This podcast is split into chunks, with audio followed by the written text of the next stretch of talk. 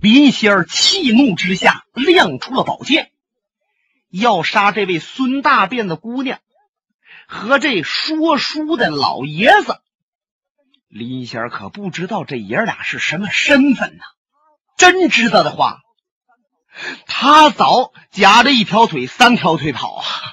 哎，说怎么着？这老爷子就是名列绿林道第一位的天机老人。不然的话，就一个平常说书的，能知道绿林道上这么多事吗？就真知道的话，也不敢在饭馆子里边胡云云呐。可是林仙亮出剑来，刚要刺向这位孙小姐，后边有人把他胳膊拉住了。他回头一看，是阿飞。你不要拦我，我今天一定杀了他。他们背后说我的坏话，我能忍吗？阿飞双眉紧皱。嗨，你和我说了，咱们从此弃剑归隐，永不出世，何必再伤人性命呢？再说，这，嗨，阿飞下边的话没说出去。下边什么话？阿飞认为，人家爷儿俩在这馆子里边啊，一问一答，说那些事情也不都是无中生有。说林仙儿可能是没话到，就现在我阿飞心里边也疑会林仙儿是没话到。可是因为我喜欢你，我舍不得杀你。那么你又能够说咱们从此隐居？那么就即使你过去做过不好的事情。可是你要弃剑归隐，也就不做恶事了，我就可以陪着你以终天年。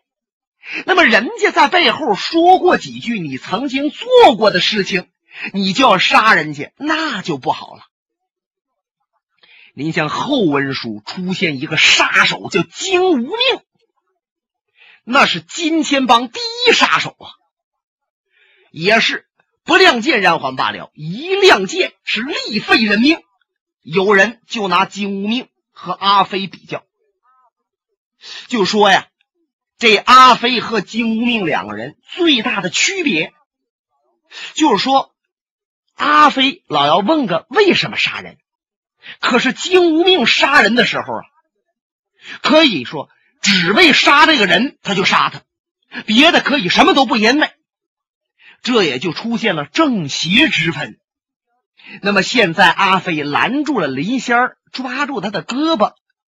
林仙儿眼珠一转，他想：我真要是想出这口气，把这大辫子姑娘杀了，也宰了这个说书的老头儿，阿飞肯定就对我不满。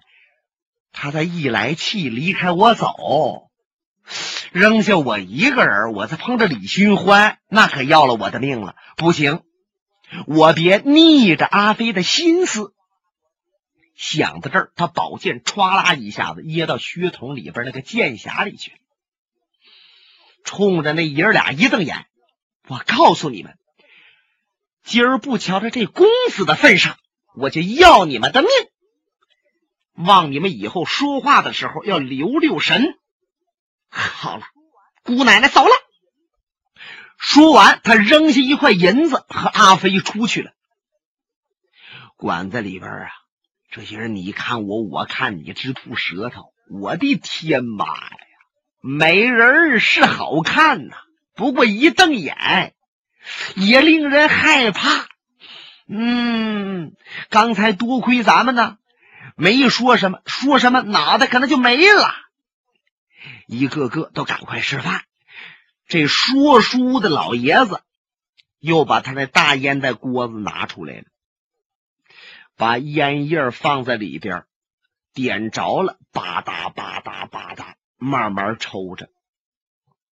过了好半天，这孙大辫子呀，才问他爷爷：“老人家，刚才呀，让那个林仙儿好扫兴啊，说了半截话没说下去。”现在我琢磨，那既然少林寺的事完了，那李寻欢现在在哪里呀？他爷爷瞧瞧他，哼哼，小丫头，怎么还惦念上李寻欢了。爷爷也不知道他在哪里呀。那么李寻欢现在在哪儿呢？李寻欢已经护着谢老先生的灵，来到了河北保定谢家坞。谢老先生关心李寻欢，就为到少林寺去探望李寻欢，却被新建等人所害。李寻欢押着灵回到他的老家。谢先生有一个儿子中过秀才，别人都管他叫谢秀才呀，叫谢志、谢文才。现在也有四十来岁，三十大多了。他和李寻欢熟悉，称兄论弟呀。一看李寻欢把父亲的死尸送回来了，是嚎啕痛哭，他全家都报了庙了。李寻欢面带愧色，一是老师到少林寺看望自己才死的，再自己是一位武学大家，刀不出手罢了，出手立定伤人。可是却没有救得了我的恩师，没有护住我的恩师，我送回来的只是他的遗体。我对得起死去的人吗？我对得起活着的人吗？这少林寺想得很周到，老方丈心湖特意派了八个和尚来到谢家给超度亡魂。简短接说，一晃三天过去，这一天晚上。李寻欢来到灵棚的前边，他一看四下无人，只是大棺在旁边几个烧纸盆子还冒着烟看来刚才又有人烧过纸，在这磕过头。李寻欢一撩衣襟，轻轻跪下：“恩师，弟子本应将您入葬后才离开你，可是现在我还要去捉梅花道。”我就不陪着您了，弟子与您有礼，就此告辞。李寻欢的眼泪刷刷点点淌下来，他俯身跪在棺材旁。天有不测风云，人有旦夕祸福。这句话太有道理了。李寻欢在这跪着叩拜恩师，他没想到。就在那棺材旁边，靠这里边藏着一个人。这个人早就在这等着，要寻机会行刺李寻欢呢。李寻欢过来了，他没出手；跪下了，他也没出手。等李寻欢抱拳，眼泪往下淌，脑袋往下一垂，哎，这机会他把握的太妙了！唰啦闪身，在棺材后面就出来了。就见寒光闪烁，一宝剑挑向李寻欢的咽喉。李寻欢在这跪着，他就觉着这咽喉这地方发滞，这说明李寻欢功夫好。剑尖还没给他挑上呢，他那感觉就已经出来了，就知道这一招是奔咽喉这来的。他身子往旁边一歪，顺势一倒，就听到“刺啦”一声。宝剑没刺中咽喉，斜刺里把他肩胛衣服给划开了，险险伤着肌肤。紧接着就听着“嚓嚓嚓嚓嚓嚓嚓嚓嚓”，李寻欢的身子在灵棚里边还没站起来，就这刺客手中的宝剑就进了有十几招，猛然间就听着“呼隆”一声。李寻欢斜刺里撞破灵棚，窜出去。这刺客一绕弯，顺灵棚门出来，转身奔李寻欢来。他距离李寻欢还有三步远，咯噔一下就站那因为他已经看清，在李寻欢的右手上托着一把明晃晃、亮堂堂、锋毛带块、七寸来长的小飞刀。这把刀就是李寻欢赖以成名的小李飞刀。说小李飞刀力不虚发，每发必中，那是尽人皆知。刺客也早就琢磨过，您说他还敢往前去吗？可是这主啊，也够横的。瞧着李寻欢手中托着刀，他没直接往进来，斜刺里向左面一绕，猛然间用宝剑刺李寻欢的脖子，是奔侧面刺过来的。这是让过正面刺侧面，身如闪电，快速无比。可是就见李寻欢缩紧藏头，向下一矮身形，随嘴说了一句话。朋友，你为何而来？看来李寻欢这刀也不是随便往出发的呀，他要问个究竟。可是这主根本就不回答，宝剑一个劲儿往李寻欢身上招呼，啊，嚓嚓嚓嚓，咚咚咚咚。两个人前蹿后跳，这一打斗，把宅子里边的人呢都惊动了。可是这个宅子里边。除了李寻欢之外，也就这刺客会武术。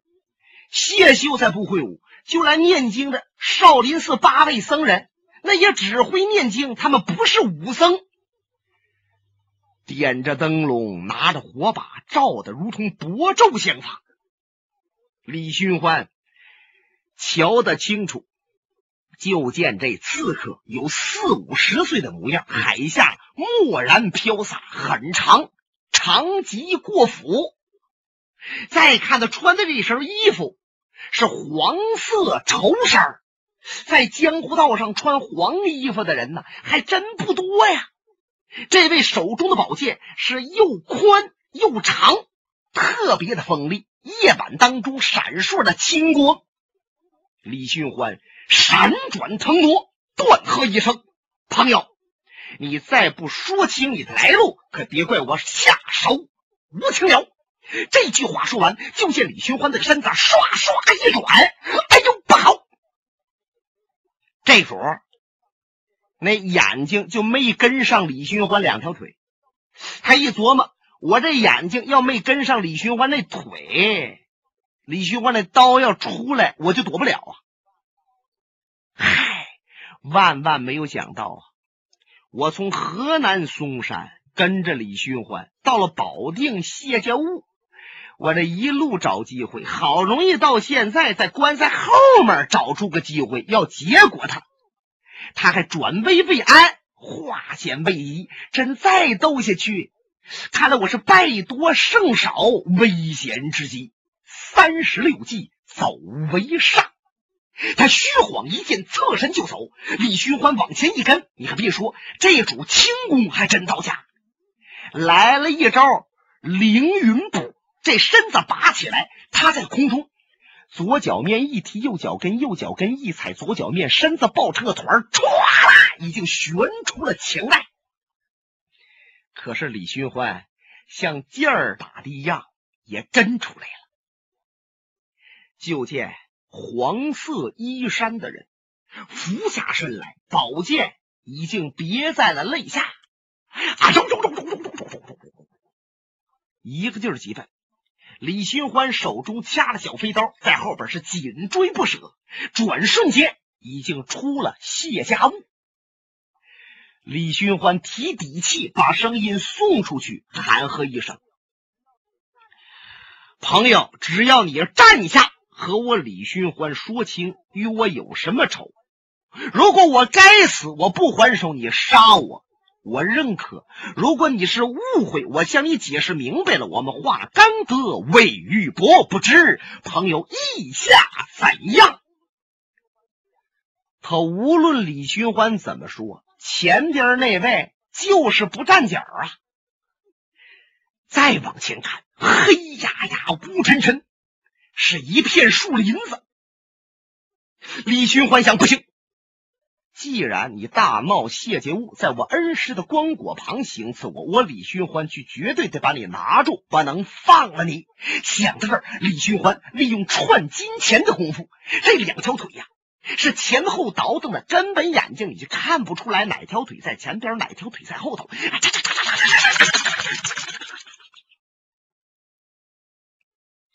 可是，那刺客也是玩命的往树林的这边奔。就在李寻欢离他还有五六步远的时候，他噌的一下子窜树林里边去了。武林界可有个规矩呀，也是个忌讳，就是说谁要追谁，前面那个人一进了树林子，后边这位最好别追，因为人家在暗处，你在明处，明枪容易躲，暗箭最难防，回手打一下，那不好躲，就要了命了。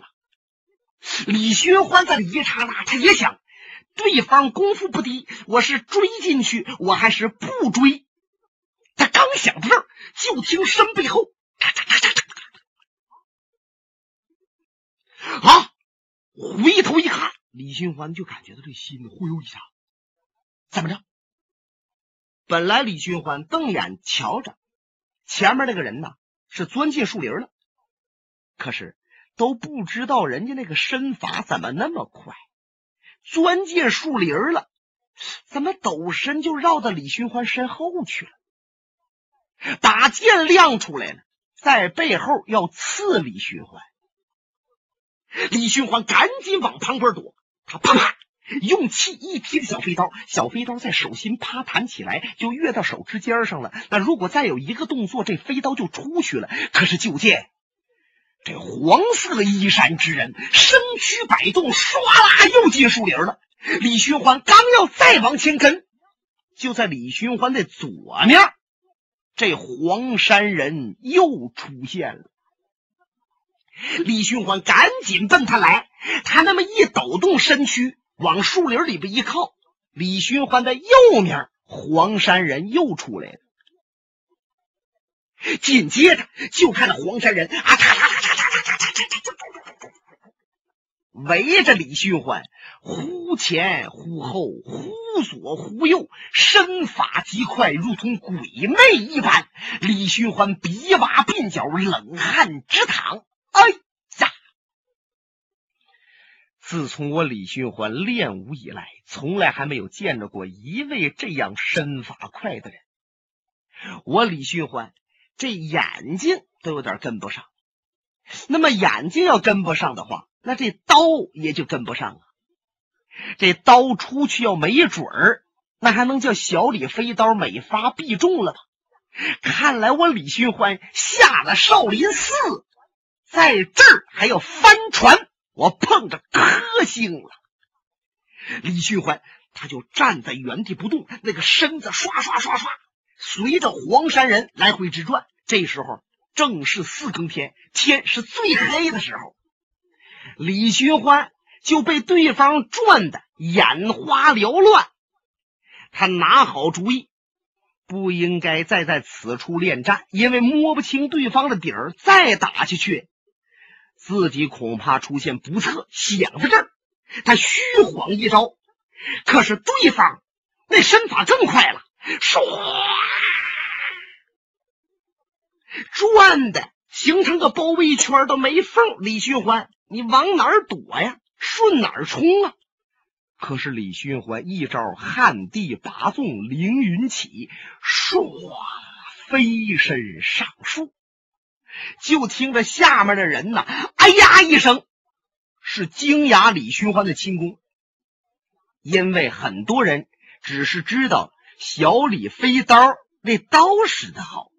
没想到李寻欢的轻功还能这么到家，就像个猫似的，唰啦上了树了，在树梢上歘歘，从这树往那树上一蹦，这树弹力来回那么一晃荡，李寻欢已经出去十几棵树，落到地下，飞身回到谢家屋。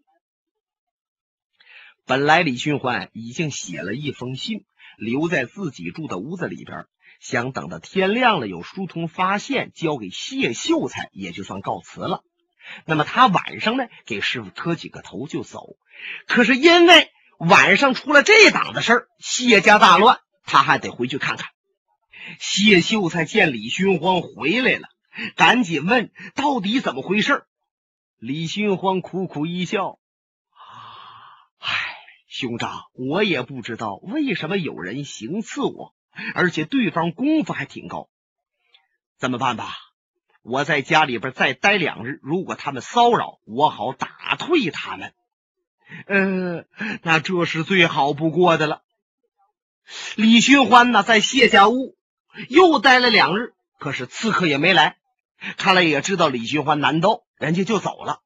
李寻欢这才在第三天早晨告辞谢秀才，取道奔自己的老家星云庄。这儿到星云庄啊，还有七八十里地的。李寻欢一路走着，他就想着这个刺客能是谁，受谁指使来杀我的？想来想去，他又想到林仙儿身上来了。现在李寻欢已经确定了，无论是新建还是白晓生，他们是不是梅花道？那么林仙儿这个女子肯定是梅花道的，起码她跟梅花道是一伙。这次我要赶回星云庄，把此事查明，将这个恶女除掉。李寻欢早饭也没吃什么，走到晌午的时候，这肚子就饿了。他一看前边的小镇挺繁华，过去曾经来过，在这儿啊打打尖吧。一个小十字路口靠边有个小馆子，李寻欢撩帘子进来了。拦床的伙计一看。哎呦，大爷，里边请，里边请啊！李寻欢坐那，人家把菜谱拿过来了。李寻欢一笑：“唐师傅，你给我点对几个菜。菜是什么？那都随便。酒可要好的啊，要添了水，可别说我给你倒了啊。好，您那您放心吧啊。时间不大，给李寻欢上了两壶酒。菜往上上，他都没看。”把酒壶拿过来闻一闻，没等喝呢，李寻欢就点头了。嗯，好酒。李寻欢自己一个人是自斟自饮。他一看，这屋里边有六七张桌，旁边还有两个单间孬嘛，有人在里边说话。哎，小馆子买卖挺兴隆，尤其是饭口，这人呐都坐满了。李寻欢就要吃好喝得了的时候，那个孬们的帘子一挑，有个人在偷偷的往外看。按说那个帘子撩开一点缝，李寻欢是瞧不准这个人的脸儿，也看不清这个人的衣服。可是李寻欢就一看着这个人的眼光。他的酒杯慢慢就放在桌子上，唰啦，小飞刀就已经掐到了手中。因为李寻欢看得出来，孬们里边露出来的这个眼光，正像昨天晚上行刺自己那个刺客的眼睛。怎么，狭路相逢，在此处竟遇着了？李寻欢本不想在这馆子里边动手。馆子里边吃饭的很多，真要是打起来，自己小飞刀有准，可是对方的兵刃没准，给哪位无辜伤着，那就不好了。所以李寻欢盘算着，盯着他，等他出去了，我再把他追上，问个究竟。他要能说出理由来行刺我罢了，不然的话，我就得收拾他。嗯，那么既然他撩帘子往外看，看着我了。他心里边也已经拿好主意了吧？不过，好像这单间之内不是一个人。他就算有几个帮凶，我又惧他了。这李寻欢呢，就不怕横的，他碰就碰有尖，磨就磨有棱的。他缓缓站起身子。来到孬们跟前，用手一撩这帘子，向里边说了一句话：“朋友，我有事找你到外边一谈。”李寻欢把这句话也说完了，他再看里边的人，是大吃一惊。本节目由哈尔滨大地评书艺术研究所研究录制。刚才播送的是长篇评书《多情剑客无情剑》。